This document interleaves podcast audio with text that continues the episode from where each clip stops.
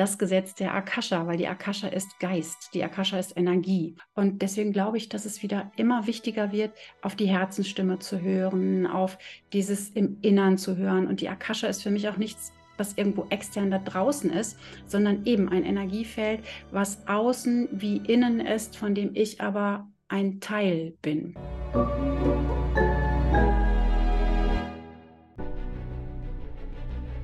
Willkommen bei dem Podcast von Die Köpfe der Genies. Mein Name ist Maxim Mankewitsch und in diesem Podcast lassen wir die größten Genies aus dem Grabau verstehen und präsentieren dir das spannende Erfolgswissen der Neuzeit. Liebe Freunde, willkommen zurück. Albert Einstein sagte irgendwann mal, das Schönste, was wir erleben können, ist das Geheimnisvolle. Und es gibt kaum Dinge, die meine Faszination in diesem Leben derart gepackt haben, wie der Begriff namens Akasha-Chronik. Es gibt zahlreiche Mythen, Geschichten, Legenden, Begriffe, die mit Akasha-Chronik assoziiert werden.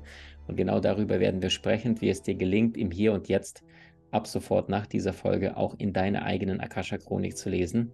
Im ganzen Herzen begrüße ich die liebe Britta Remmel, mit der wir zuvor ein Interview zum Thema Tarot als Coaching-Tool geführt haben. Liebe Britta, guten Tag. Ja, hallo, Maxim. Britta, Akasha-Chronik. Ich weiß nicht, wann es bei dir das erste Mal ins Bewusstsein kam. Ich weiß, bei mir war das durch einen großen Mann namens Edgar Casey, einer der neben Nostradamus leider nicht so sehr bekannt geworden ist, der allerdings amerikanischen Präsidenten auch bei sich hatte und aber auch den Erfinder der angeblichen Erfinder der Glühbirne Thomas Edison, der ihn auch aufsuchte.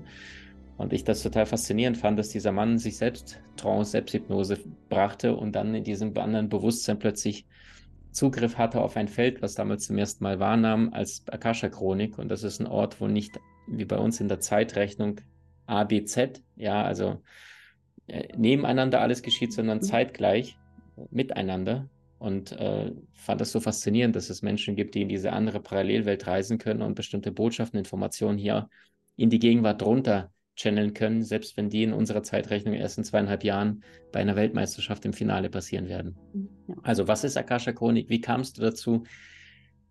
Frei raus. Also ich glaube sogar, äh, dass die Akasha-Chronik, wenn du mich jetzt so fragst, wann ich da das erste Mal mit in Kontakt gekommen bin, ich glaube, dass Kinder zum Beispiel ganz physiologisch mit der Akasha-Chronik in Kontakt sind.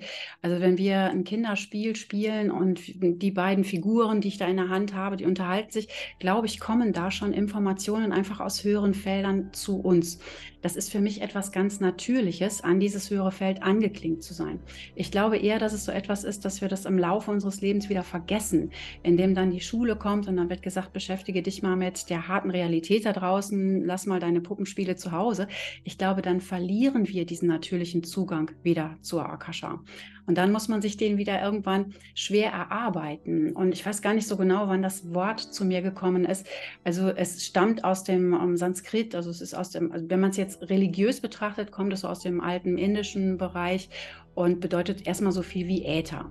Und die Inder, die kannten halt die vier Elemente, Feuer, Wasser, Erde, Luft und halt eben das alles umschließende, den Äther, dieses alles umschließende Feld. Und mh, hm, für mich ist aber die Akasha etwas, was sich auch wandelt. Also das ist jetzt erstmal nur so diese religiöse Bedeutung. Es gibt auch die Bedeutung des Buches des Lebens, taucht auch in der Bibel an verschiedensten Stellen quasi so ein bisschen übersetzt auf als Buch des Lebens. Mm, und später bin ich dann dahinter gekommen, dass es das aber auch in ganz anderen Disziplinen gibt. Also eben auch, du sprachst auch von Albert Einstein. Albert Einstein hat auch von dem Feld gesprochen oder das Feld benannt. Ähm, aber auch, es gibt auch die morphogenetischen Felder von Rupert Sheldrake. Das ist ein Biologe. Der hat sich angeguckt, wie Tiere Intuition entwickeln und wie Tiere an ihre Informationen kommen. Und da gibt es halt eben die morphogenetischen Felder.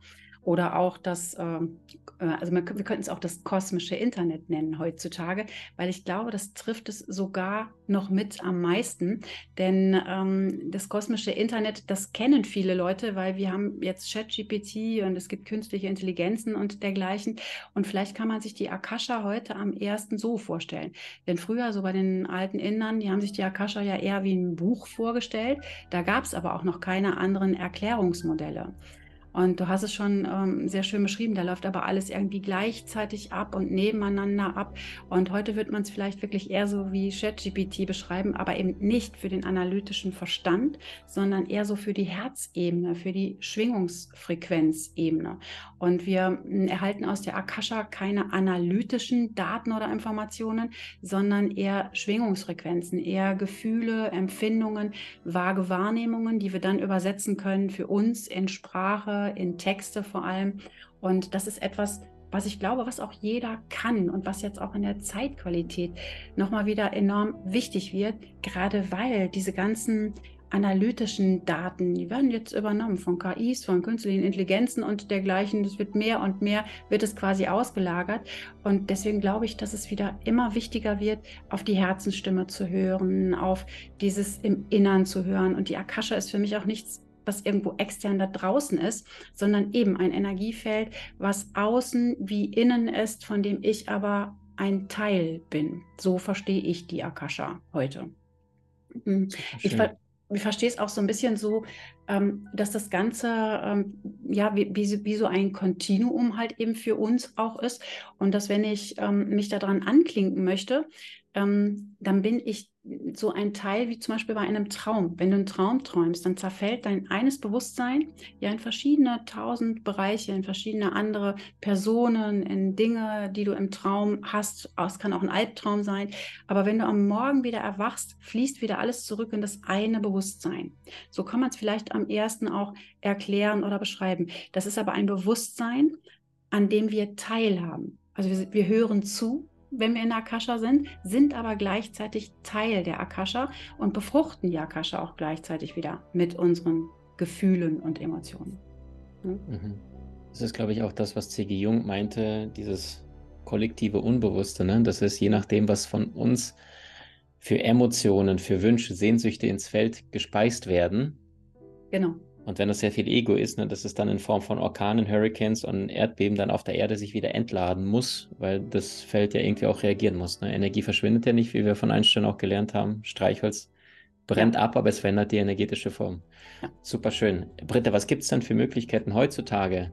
Mal, also mal angenommen, da sitzt jetzt eine junge Frau, geballt, lauscht diesem Interview und denkt sich so, okay, also mit meinem Partner, ich weiß nicht, sind wir in einer Beziehung oder nicht? Was ist da der aktuelle Stand? Oder was ist der nächste berufliche Schritt, denkt sich möglicherweise ein anderer Mensch. Was kann jeder konkret tun, mhm. um sein Höheres sich anzuzapfen und das Feld zu lesen?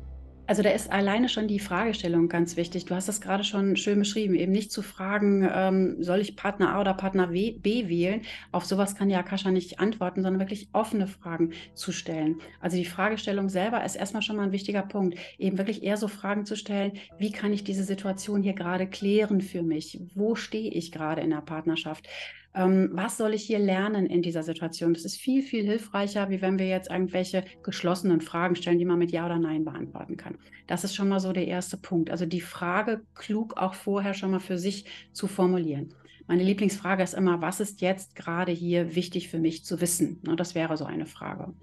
Dann gibt es verschiedene Möglichkeiten. Es gibt einmal diese klassische Möglichkeit, da wird oft von einem Gebet gesprochen und dass es auch so ein ganz besonderes Gebet sein muss und ein ganz bestimmtes Gebet sein muss. Ich bin immer so ein bisschen undogmatisch und habe mir da selber auch meine Gebete ja, geschrieben für mich, die mir hilfreich sind. Das könnte jetzt einfach so sein. Also ich mache das wirklich so, dass ich die Hand aufs Herz lege, damit ich vom Herzen aus quasi die Informationen erhalte und wirklich einfach nur kurz die Augen schließe und sage, ähm, ich bitte jetzt die Akasha um Informationen aus höheren Bewusstseinsfeldern. Ich öffne mein Herz mit den Worten Verständnis, Fürsorge, Dankbarkeit und Mitgefühl und mögen diese Informationen durch mich durchfließen. Jetzt, jetzt, jetzt. Das ist so das Eingangsgebet, was ich für mich persönlich spreche.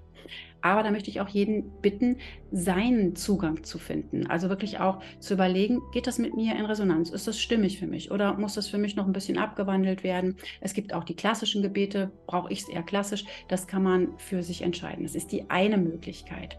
Und dann, äh, wenn ich das äh, gesprochen habe, setze ich den Stift auf und schreibe einfach drauf los, was ich an Informationen aufgrund meiner Fragestellungen dann erhalte. Oder aber es gibt noch andere Möglichkeiten. Ich liebe ja die Tarotkarten, dass man einfach eine Tarotkarte zieht und ähm, auch wieder mit diesem Spruch da reingeht und dann zu der Tarotkarte einfach aufschreibt, was da in einem drin ist, was an Mitteilung. Ich nenne es auch immer viel, viel lieber Mitteilung als Botschaft. Botschaft ist so, als wenn irgendwas Externes zu mir kommt. Eine Mitteilung ist, ich bin Teil eines höheren Bewusstseinsfeldes. Und aus dem heraus möchte ich Informationen haben. Und ähm, dann aufgrund der Tarotkarte einfach mal ein paar Worte aufschreiben. Das ist so die Eingangsübung, die ich mit meinen Schülern mache. Weil die, die Worte, einfach nur was, was ich, was man, was da so kommt, bei der Sonne zum Beispiel, Sonne, Kind, Pferd, einfach erstmal nur die Worte aufschreiben, dann die Gefühle aufschreiben, dann so ein bisschen im Hinterkopf haben, was bringt so eine Bildkarte in mir in Schwingung, ins Klingen und dann dazu etwas schreiben und später dann über das Geschriebene einfach einmal reflektieren. Das sind so die ersten Zugänge. Man kann aber auch meditieren, also in einer Meditation die Akasha öffnen. Man kann visualisieren, indem man sich zum Beispiel vorstellt, man fährt mit einem Aufzug von Stock 3 äh, nach Stock 5, also in, in, in, das höhere Stockwerk, um auch so ein bisschen zu symbolisieren, wir sind hier in der 3D-Ebene und dann gehe ich in die 5D-Ebene. Ich steige aus dem Aufzug aus und suche mir in einer riesengroßen Bibliothek mein Buch des Lebens, klappt das auf, lese da drin. Ich rate immer, wirklich auch einen Stift in die Hand zu nehmen, das Ganze aufzuschreiben, möglichst schnell. Denn diese Herzensantworten oder die Akasha-Antworten, die haben keine langen Dialoge, die erklären dir nichts lang. Das ist wirklich etwas Schnelles, was du erst einmal auffängst an Informationen. Das sind so die ersten Eingangsübungen, um die Akasha zu öffnen. Also sich ein kleines Ritual zu überlegen, wo wir die Akasha mit öffnen am Anfang mit so ein paar Hilfsmitteln arbeiten. Man kann auch Bücher mit hinzuziehen, also geschändelte Bücher und mal so ein bisschen Buchstechen machen, um überhaupt erstmal in die Sprache reinzukommen am Anfang. Dann aber wirklich den Stift nehmen und selber einfach mal etwas aufschreiben. Hm?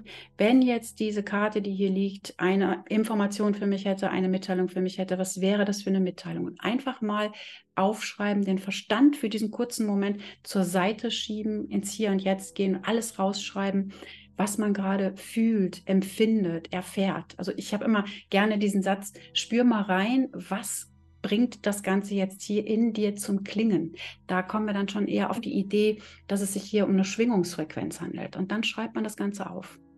Dann schließt man die Akasha wieder, bedankt sich, sagt Danke, danke, danke.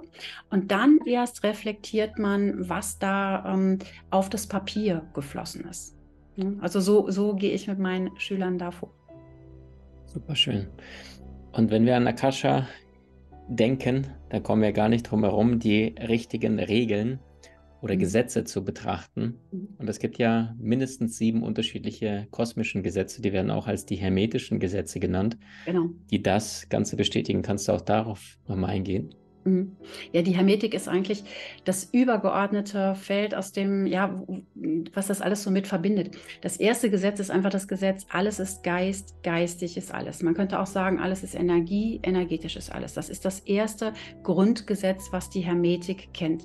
Und das ist quasi das Gesetz der Akasha, weil die Akasha ist Geist, die Akasha ist Energie. Das ist ja kein physisches Element, sondern es ist eine geistige, mentale oder, oder übermentale Ebene, müsste man eigentlich schon eher sagen.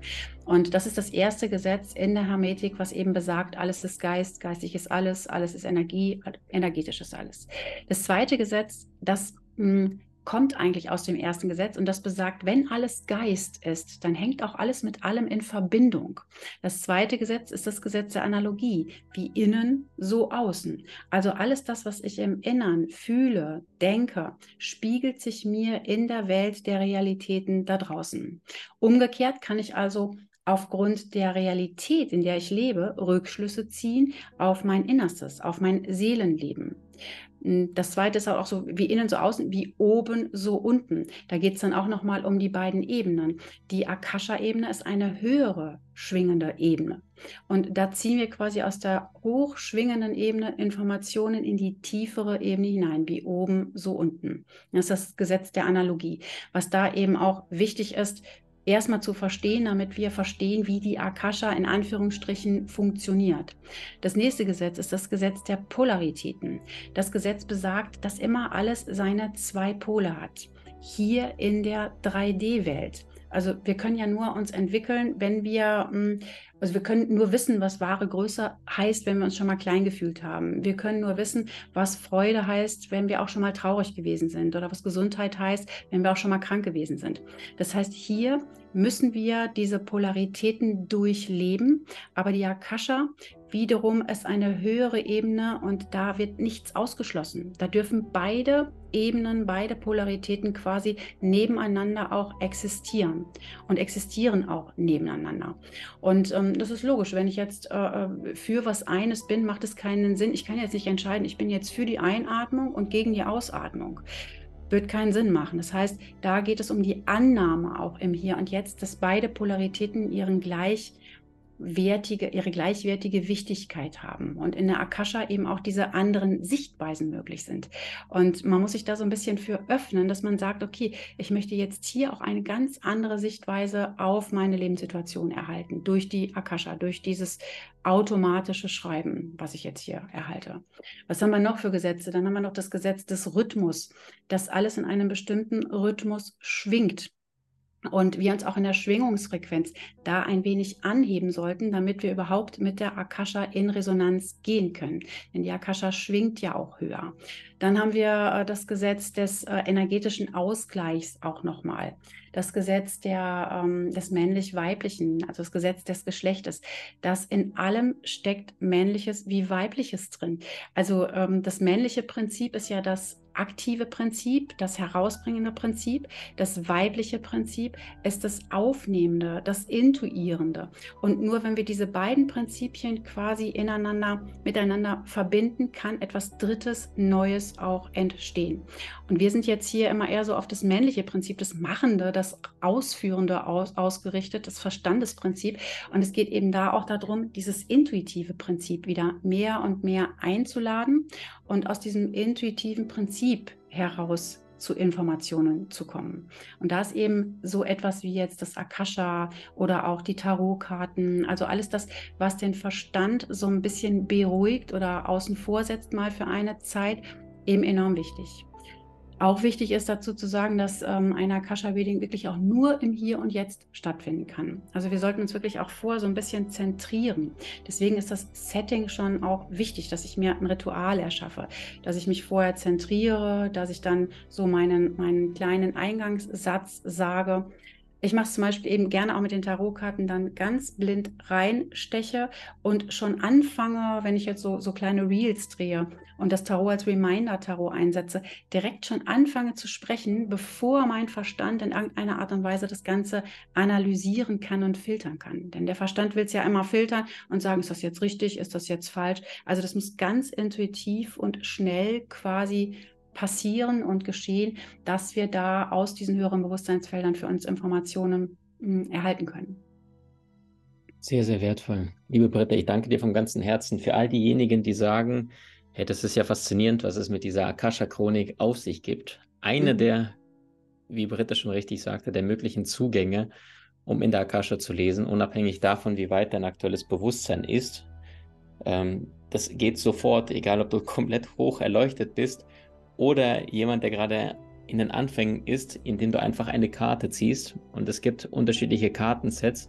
Britta selber arbeitet seit Jahrzehnten mit Tarot und genau dafür haben wir extra für euch ein Angebot vorbereitet, wo du insgesamt knapp 14 Stunden, musst du mal vorstellen, Inhalte bekommst, wie du auf die Akasha Chronik mit dem Werkzeug Coaching-Tool namens Tarot-Karte zugreifen kannst, wie du das interpretierst, wie du die richtigen Fragen stellst und in eine für dich eine möglicherweise ungewissen Situation deine Klarheit bekommst, findest du alles außerhalb von diesem Gespräch, ist für euch alles verlinkt. Einfach anklicken und dir das Ganze anschauen. Und das Verrückte ist, es ist nicht irgendwie ein paar tausend Euro oder ein paar hundert Euro, was das Ganze sonst normalerweise kostet, sondern ich äh, schimpf mit Britta fast schon ein bisschen privat freundschaftlich und sage, Britta, du musst endlich deine Preise erhöhen, weil das, was du da universell in diese Welt raushaust, mit über 20.000 Menschen, die deine Kurse und Dinge gucken, ist noch viel zu günstig verglichen mit dem, was da draußen in der Welt äh, wenig für sehr viel Geld verkauft wird. Also wenn es dich interessiert, schau dir das Ganze außerhalb von diesem Gespräch unterhalb.